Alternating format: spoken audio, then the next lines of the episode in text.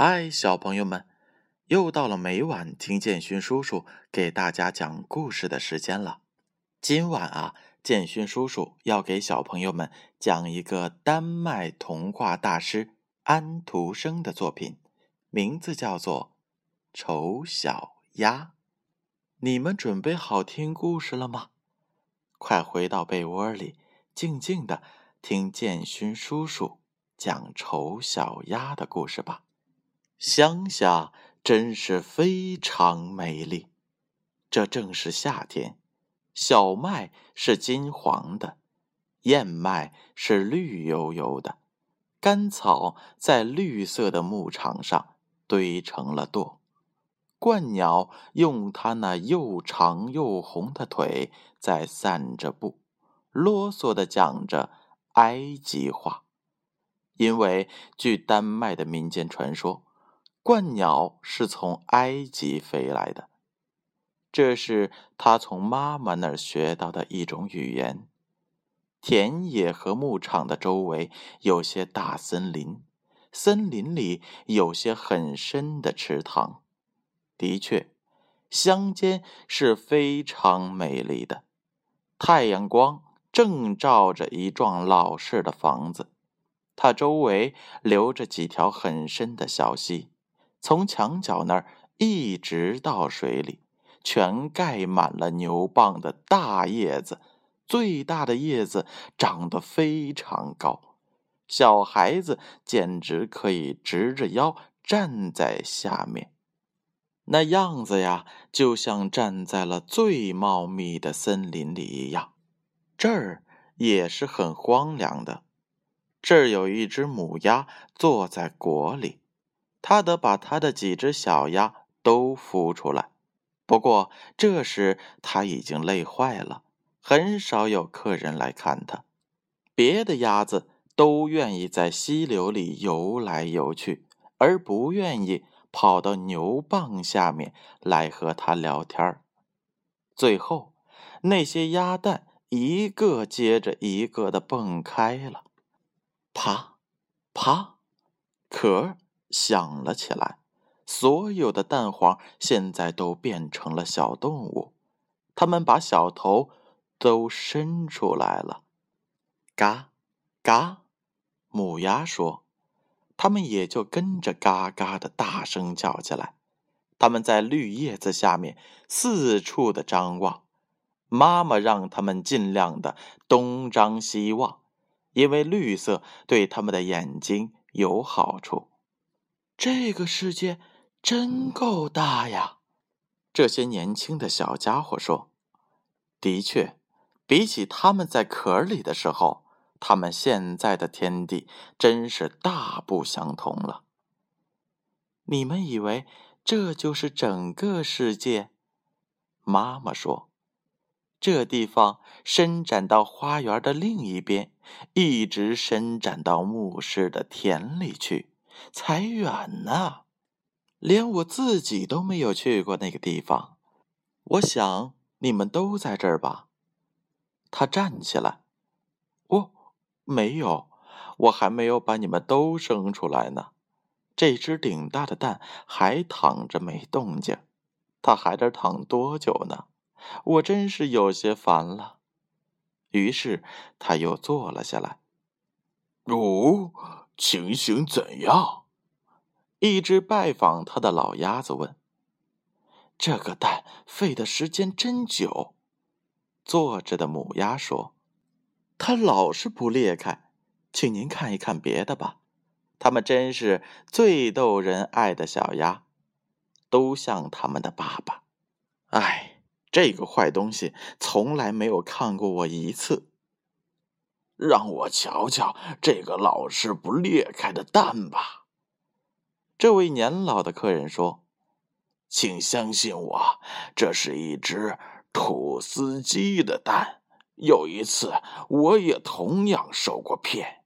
你知道，那些小家伙不知道给了我多少麻烦和苦恼，因为他们都不敢下水。”我简直没有办法叫他们在水里面试一试。我好说歹说呀，这一点用也没有。让我来瞧一瞧这个蛋吧。哎呦，这不是土司鸡，这是一只土兽鸡呀！呃，这土兽鸡的鸡蛋还是让它躺着吧。你尽管叫别的孩子去游泳好了。我还是在它上边多坐一会儿吧。鸭妈妈说：“我已经坐了这么久。”就再坐一个星期也没关系。那就请便吧，老鸭子说。于是他就告辞了。最后，这只大蛋裂开了，啪，啪，新生的这个小家伙叫着向外爬，它是又大又丑。鸭妈妈把它瞧了一眼。这个小鸭子大的怕人，他说：“别的没有一个像它，但是它一点儿也不像小瘦鸡。好吧，我们马上就来试一试看吧。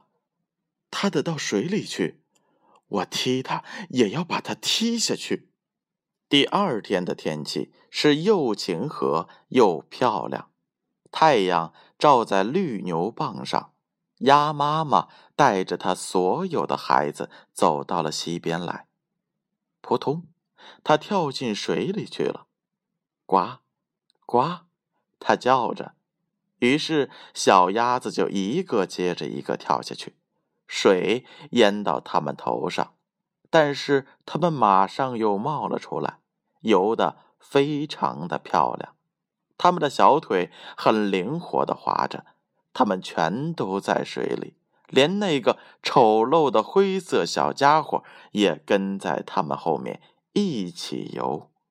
哦，它不是土兽鸡，他说：“你看它的腿划得多灵活呀，他扶的是多么的稳啊！他是我亲生的孩子。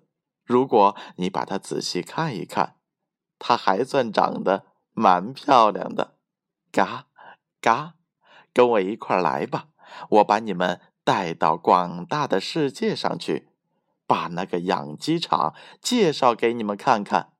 不过你们得紧跟着我，免得别人踩到你们。你们还得当心猫呢。这样，他们就到养鸡场来了。里面响起了一阵可怕的喧闹声。因为有两个家族正在争夺一个鳝鱼头，而结果猫却把它抢走了。你们瞧，世界就是这个样子。鸭妈妈说，她的嘴流了一点口水，因为她也想吃那个鳝鱼头了。现在使用你们的腿吧，他说，你们拿出精神来。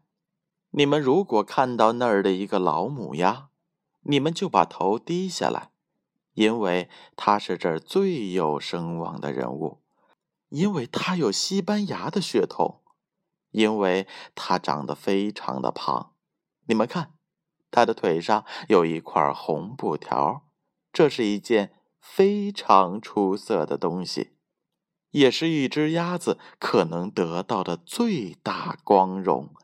它的意义很大，说明人们不愿意失去它。动物和人通通的都认识它。打起精神来吧，不要把腿缩进去。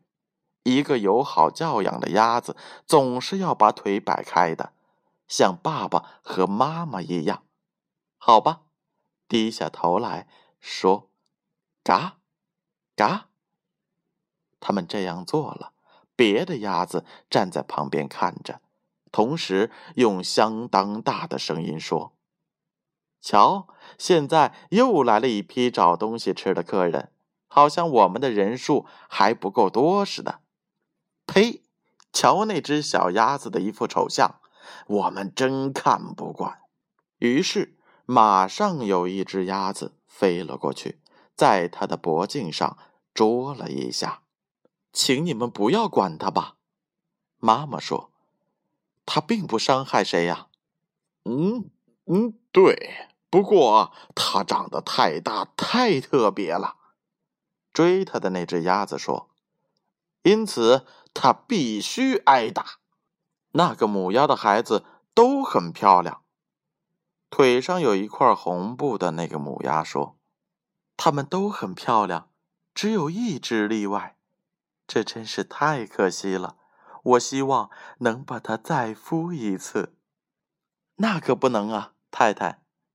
鸭妈妈回答说：“它不好看。”但是它脾气非常的好，它游起水来也不比别人差，我还可以说游的比别人好呢。